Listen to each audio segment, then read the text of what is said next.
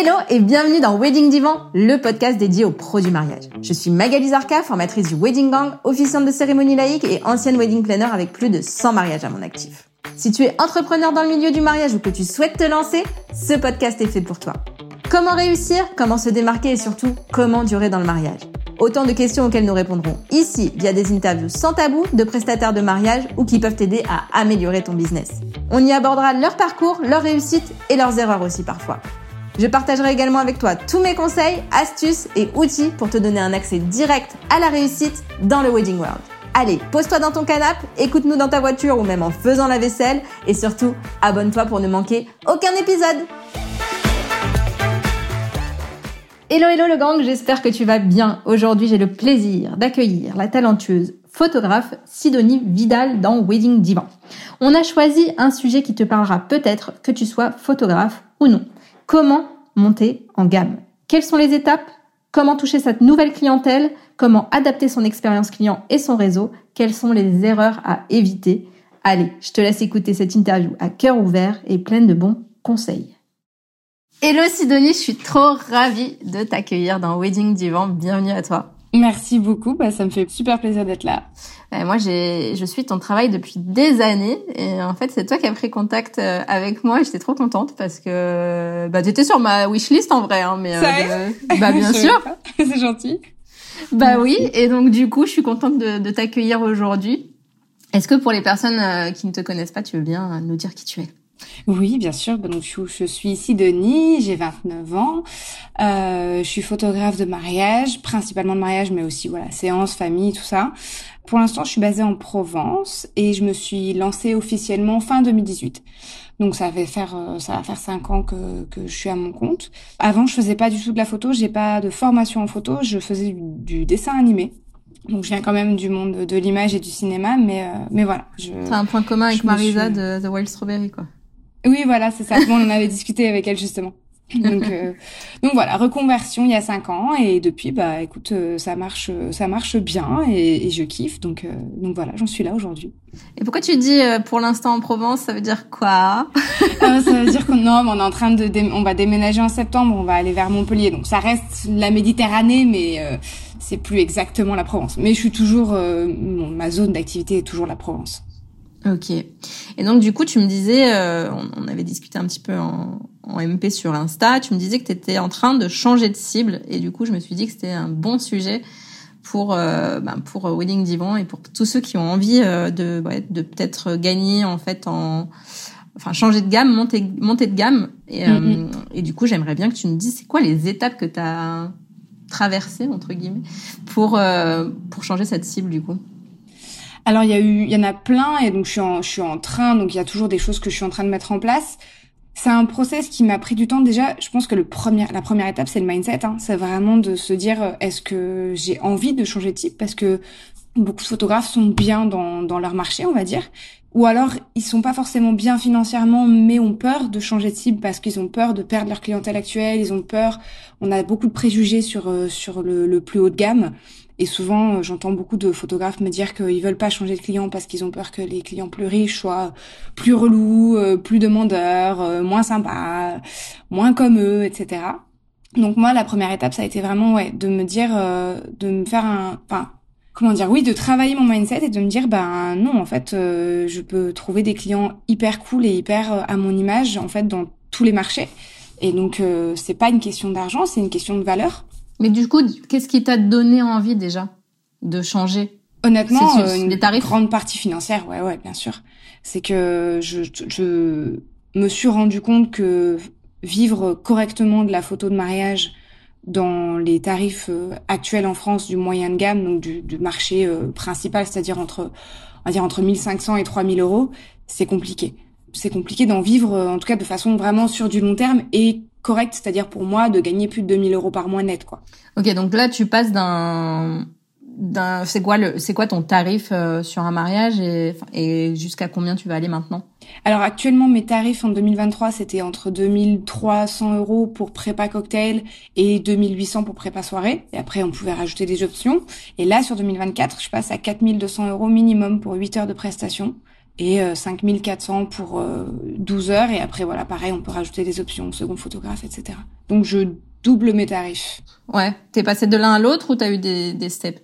J'ai eu un peu des steps où en fin 2020, enfin, sur les dernières réservations de 2023, c'est-à-dire qu'une fois que j'avais ma saison euh, assurée, j'ai commencé à faire, euh, à proposer des tarifs un peu intermédiaires, c'est-à-dire que j'avais un prix minimum de 3000 euros et c'était entre 3000 et 3006. Et, euh, et donc ça, j'en ai signé deux. Donc ça m'a montré aussi que c'était un step euh, possible. Que voilà, parce que passer la barre des 3000 en France, ça fait très très peur. Donc voilà, c'était un peu me, me prouver à moi-même que ça a été un peu le déclencheur en fait de me dire, ok, euh, ça c'est possible, donc le reste est possible aussi. C'est juste la première étape. Donc le, la première étape pour toi, ça a été le mindset, changer ton, ton idée de c'est pas possible d'être euh, à plus de 3000. Mm -mm. Et après? Et après, ben faire en sorte que tout suive. Euh, donc ça a été changer mes tarifs, évidemment, mais aussi euh, tout tout mon business entre guillemets. Alors en soi, ma façon de travailler ne change pas tellement parce que en fait, je me suis euh, rendu compte à travers des formations, à travers des discussions avec d'autres photographes que c'est plus tellement une question de qualité de photo. Au bout d'un moment, ça devient vraiment une question de marketing en fait et de réseau. Et donc là, c'est les deux grosses étapes que je suis en train de mettre en place et que j'ai mis en place, c'est-à-dire de changer mon marketing. Donc j'ai fait un rebranding en début 2022, mais je suis en train de vraiment le mettre en place petit à petit. Donc j'ai fait appel à une graphiste qui m'a refait toute ma charte graphique, mon logo. On a vraiment réfléchi à avoir une identité qui soit adaptée à une clientèle plus luxe, plus haut de gamme, donc plus minimaliste, euh, aller à l'essentiel, essayer d'être plus impactant déjà dans le branding. Euh, changer aussi bah, les images que je montre parce que euh, quand on monte en gamme, on a euh, une attente du client, c'est-à-dire que le client euh, plus haut de gamme, en fait, il a des, des, des, goûts plus haut de gamme. Et donc, si on lui montre, euh, par exemple, des chaussures de mariée H&M, le client est haut de gamme, il va pas du tout se, se reconnaître là-dedans. Donc, en fait, il va se dire, bah, cette, cette photographe est cheap, donc ça m'intéresse pas. Donc voilà, c'est d'arriver à montrer des images qui font plus luxe, euh, soit à travers bah, des tu vois euh, des chaussures Jimmy Choo, des, des, des choses plus luxe dans l'image euh, dans, dans l'objet lui-même ou à travers une prise de vue un peu différente. Donc j'ai changé un peu ma prise de vue je suis un peu plus les tendances. Euh, c'est-à-dire que je suis sortie déjà au niveau de la prise de vue voilà je suis sortie j'essaye de d'être un peu plus pas mal de flou des images un peu plus euh, un peu plus éditoriales en fait puisque c'est une recherche. Et moi ça me plaît hein, c'est pas juste parce que c'est une attente du client c'est que moi c'est une esthétique qui me plaît beaucoup et aussi qui effectivement plaît plus au monde euh, enfin aux clients un peu plus haut de gamme parce que c'est des clients qui sont plus sensibles à la mode qui sont plus sensibles à, à aux tendances euh, de la jet set un petit peu plus un peu plus pas forcément bling bling mais un peu plus euh, qui vont qui vont acheter des habits de marque qui vont aller dans des dans des, des boutiques haut de gamme, euh, Yves Saint Laurent, Chanel, Hermès. Et donc voilà, ils sont en fait ils sont baignés dans un univers beaucoup plus édito. Et donc finalement, on leur parle plus aussi quand on a un style un peu plus édito. Donc ça, c'est au niveau de la prise de vue. Mais voilà, j'ai pas tellement changé ma façon de prendre des photos. Par contre, euh, le traitement a pas mal changé. Mon traitement photo. Euh... C'est toi qui retouche Oui, c'est moi qui le fais. Oui, oui. Ouais, parce que c'est un sujet que j'ai traité avec Camille Marciano. Je sais pas si t'as écouté euh, l'épisode. Non, pas encore. Mais je délègue pas ma retouche, mais par contre, je passe par un logiciel d'intelligence artificielle.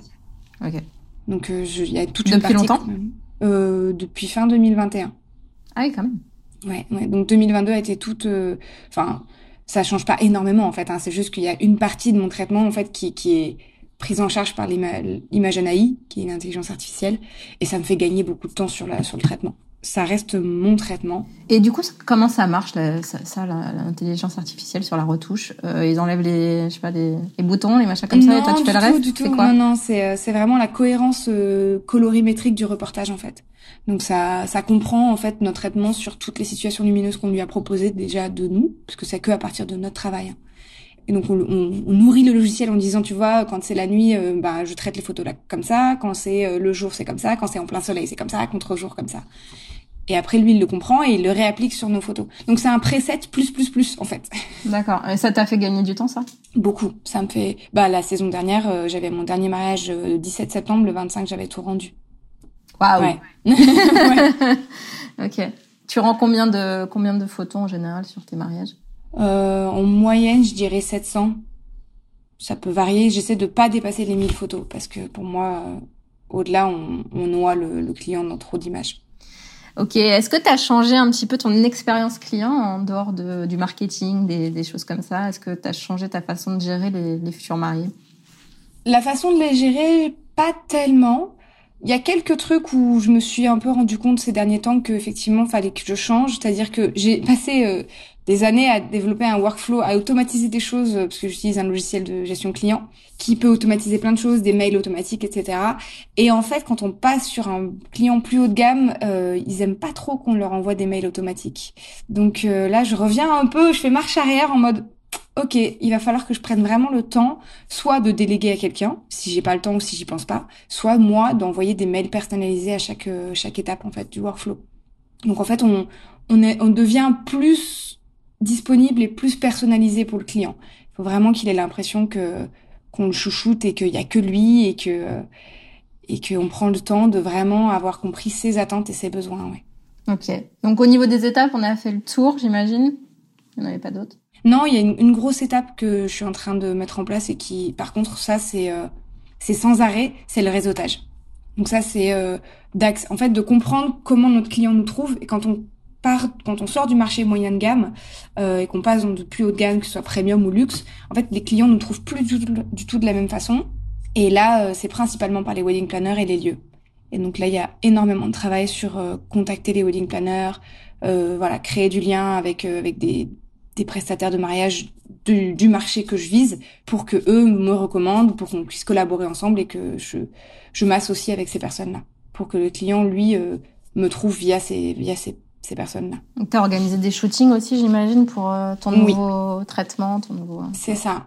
J'organise des shootings un petit peu. Je suis en train d'en organiser plusieurs cette année pour effectivement aussi renouveler mes, mes images et pouvoir dire, bah voilà, euh, créer, même si c'est des images individuelles, pouvoir montrer des Jimmy Choo, pouvoir montrer, là, on a fait un shooting avec des Louboutins, par exemple. voilà, parce que, en fait, les Louboutins, c'est comme ça, c'est, je peux plus avoir des jolies bobies euh, qui sont très belles, mais qui sont plus euh, la cible de mon client, quoi. Ok, c'est quoi les erreurs à éviter selon toi quand on veut changer de cible? Je pense quand on veut changer de cible, déjà, faut pas penser que ce qui nous a amené jusqu'où on est maintenant va nous amener là où on veut aller. C'est-à-dire que, alors je je, je l'ai pas inventé ça, hein, c'est une formation que je suis en train de suivre justement pour passer dans un milieu plus plus haut de gamme. Donc c'est vraiment quelque chose qu'ils nous ont appris et, et je, je, le comprends tout à fait. C'est-à-dire que les, la façon de trouver nos clients, la façon de travailler du marché actuel, que soit qu'on soit dans le moyen de gamme ou le bas de gamme. Euh, bas de gamme, c'est pas encore une fois, il n'y a pas de jugement, hein, c'est juste des, des niveaux de, de marché. Ça va pas être la même que dans le premium, ça va pas être la même que dans le luxe. Donc penser qu'on va arriver à trouver des clients de la même façon qu'avant, c'est une erreur parce qu'on va se planter.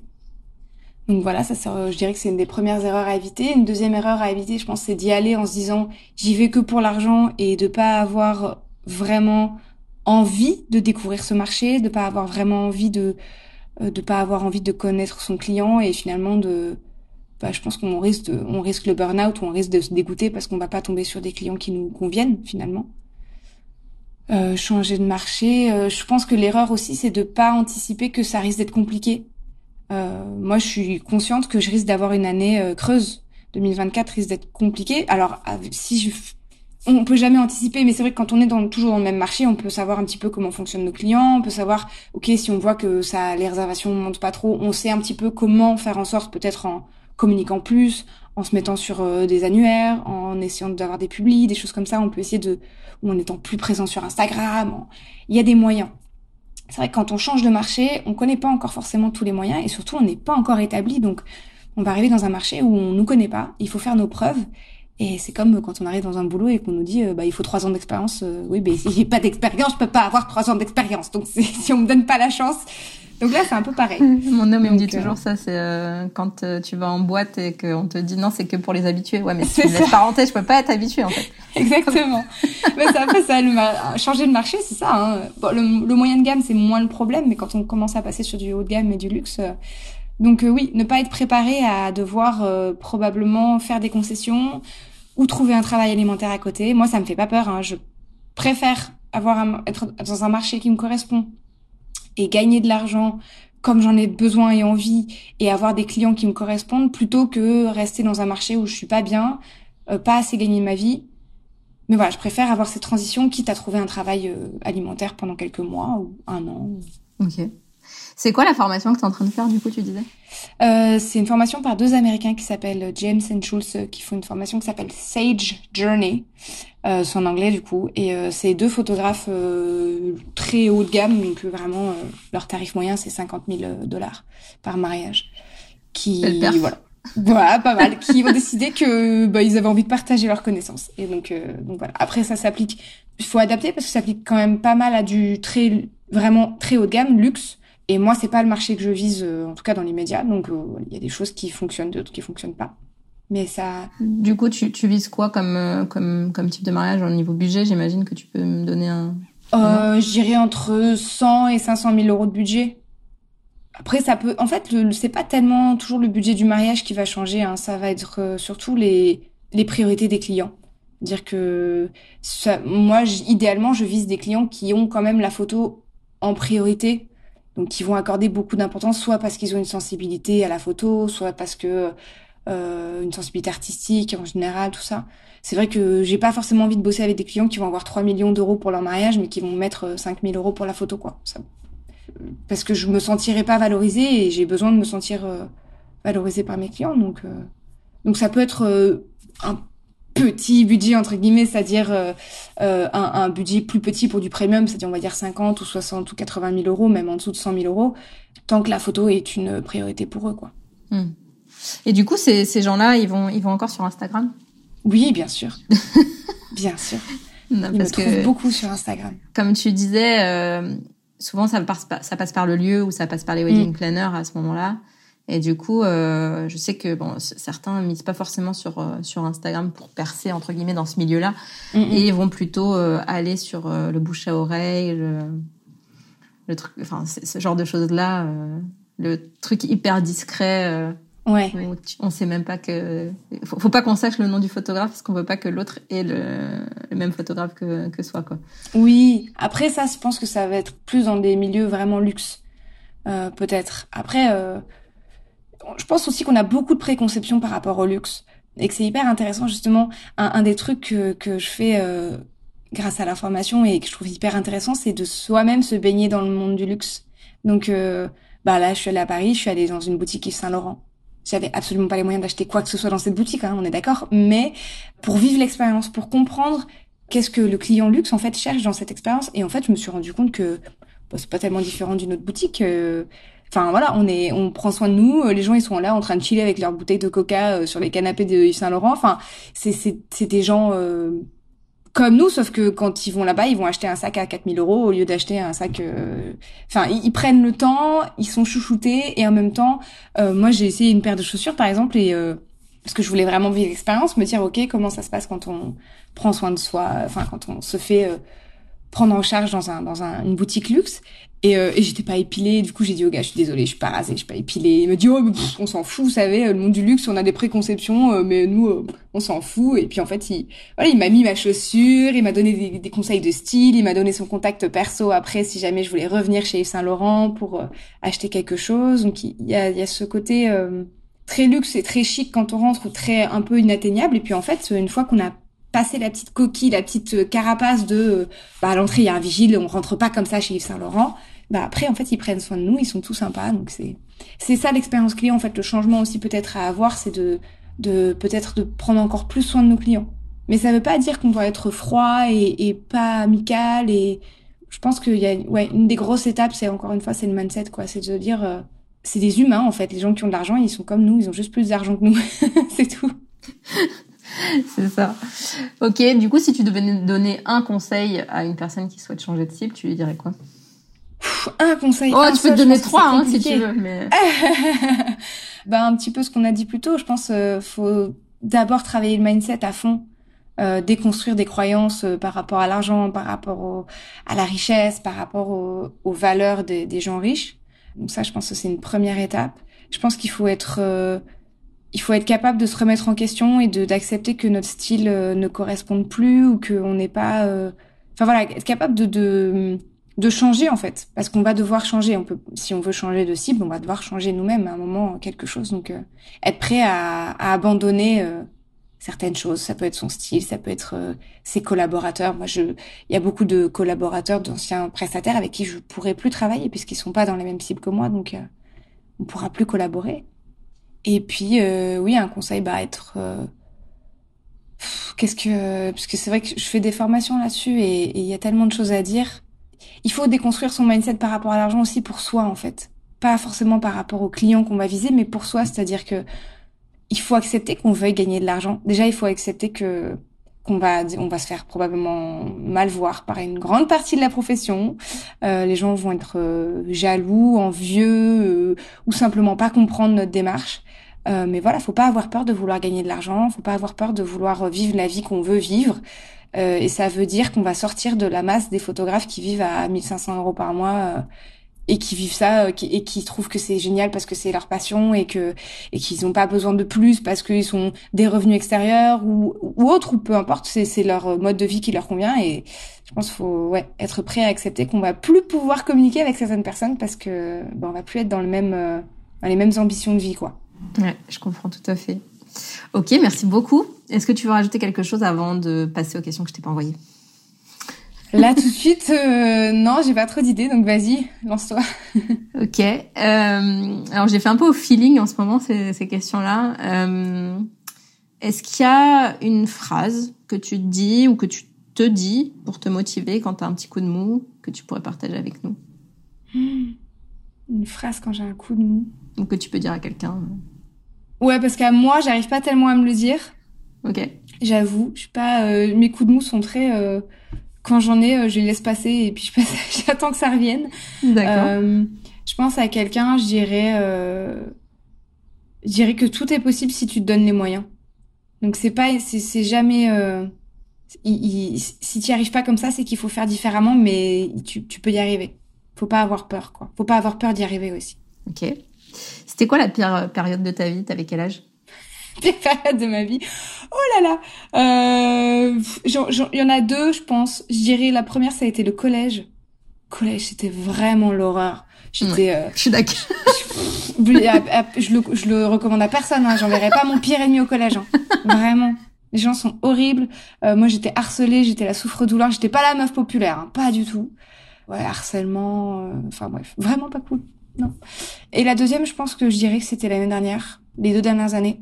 Okay. Euh, parce que je suis en dépression depuis deux ans.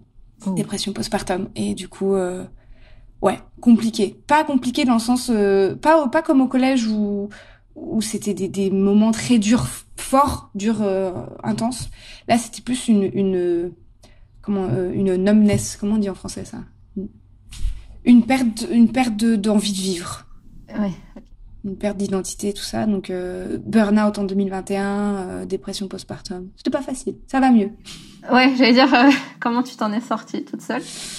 Euh, Pas toute seule. Euh, je suis allée voir quelqu'un. Enfin, je suis allée voir plusieurs personnes et, et, je suis sous médicaments et, et je fais une thérapie et, et le changement de marché est aussi une des raisons. La dépression est une des raisons du changement de marché. De me rendre compte que j'ai eu un gros changement. Je suis allée sur une conférence en novembre 2022 qui m'a beaucoup chamboulée, où j'ai pleuré pendant 48 euh, heures non-stop. Euh, ça s'appelle le Grain Festival, c'est en Croatie. Et euh, donc j'ai rencontré plein de photographes, dont Franck Boutonnet, Dan O'Day, Jennifer Moyer. Et ils ont été tous très très très gentils. J'ai pu parler de, de la situation que je vivais.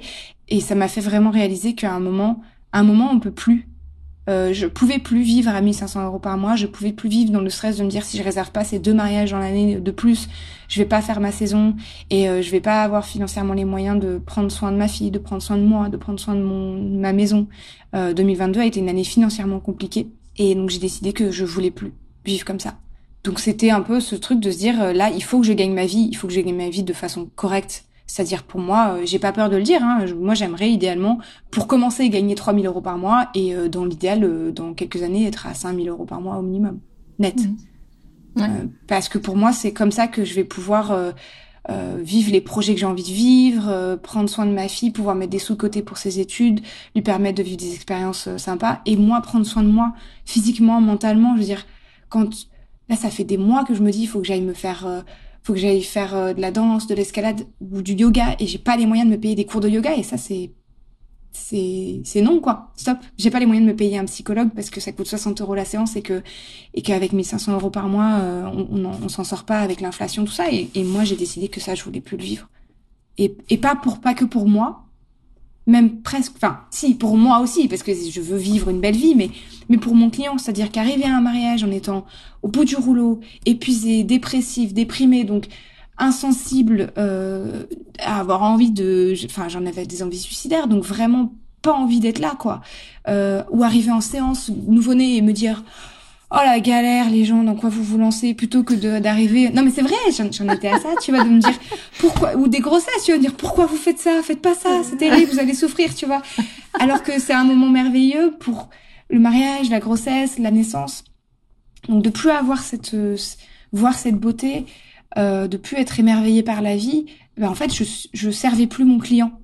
Et, et, donc, pour que je serve mon client, pour arriver avec la meilleure énergie possible, pour arriver avec, pour être au taquet toute la journée, pour être au, taquet après quand je traite leurs photos, pour être disponible quand ils m'envoient un mail, d'avoir l'énergie de leur répondre, tout ça, ben, il faut que je puisse prendre soin de moi. Donc, pour prendre soin de mes clients, il faut que je prenne soin de moi en priorité. Et pour ça, il faut de l'argent.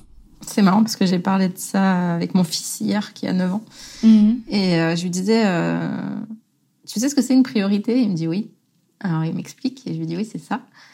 Et je lui dis, euh, je vais sûrement t'étonner, mais je vais te dire quelle est ta priorité numéro mhm. une et la mienne aussi.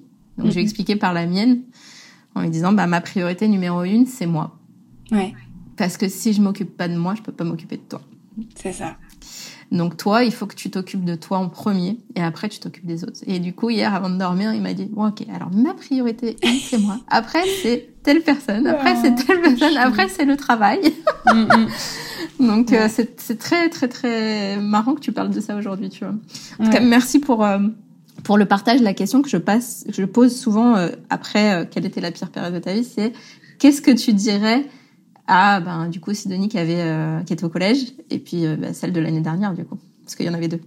Il y en avait deux. Euh, Qu'est-ce que je dirais à Sidonie au collège? Euh, Je lui dirais ça va passer.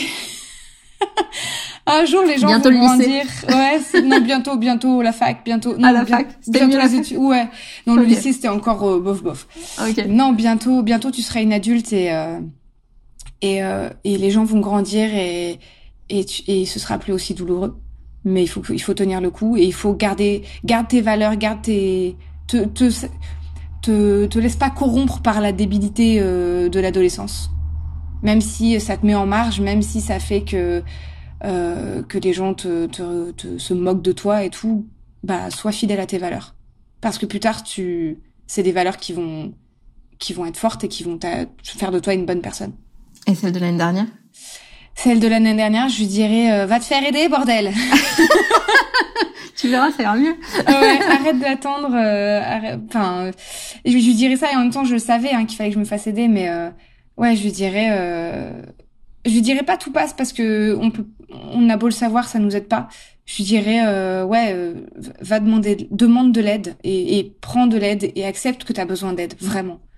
Et, et fais en, et fais ce que tu as prends, mets-toi en priorité. C'est ça en fait, mets-toi en priorité. Arrête de mettre euh, ton enfant et ton couple et ta vie euh, de famille en priorité parce que eux, sans toi, enfin à un moment, euh, si tu te mets pas en priorité, il y aura plus de toi. Donc, vaut mieux que tu sois pas là pendant un moment et que tu reviennes en pleine forme plutôt que plus là du tout.